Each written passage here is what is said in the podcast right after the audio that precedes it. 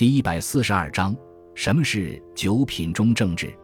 九品中正制是为晋南北朝时期的一种官吏选拔制度，最早由三国时期的曹魏政权所创。三国时期，一方面由于乱世之中的诗人大多流离失所，主要凭借宗族相当评价的汉代举孝廉制度，在操作手段上已经不太现实；另一方面，曹操为加强政府对人才选拔的控制力，采取了下派专门官员到各处评定选拔人才的方法。后来，曹丕为拉拢士族，将这种办法定为制度，即九品中正制。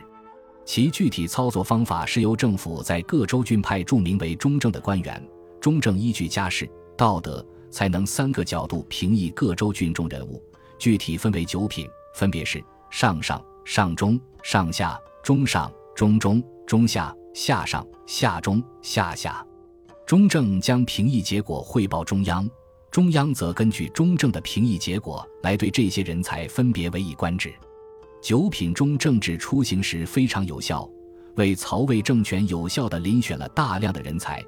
当初曹操帐下之所以人才济济，与此制度不无关系，这也是魏国最终得以统一三国重要的制度保障。晋实际上是魏的继续，但到魏国晚期及晋朝，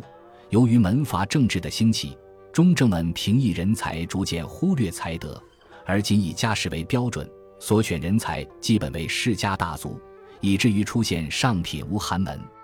下品无庶族的局面。九品中正制仅是士族统治的工具。到南北朝之际，由于北方政权多为胡族建立。九品中正制更趋衰微，到隋朝科举制度建立，九品中正制虽废。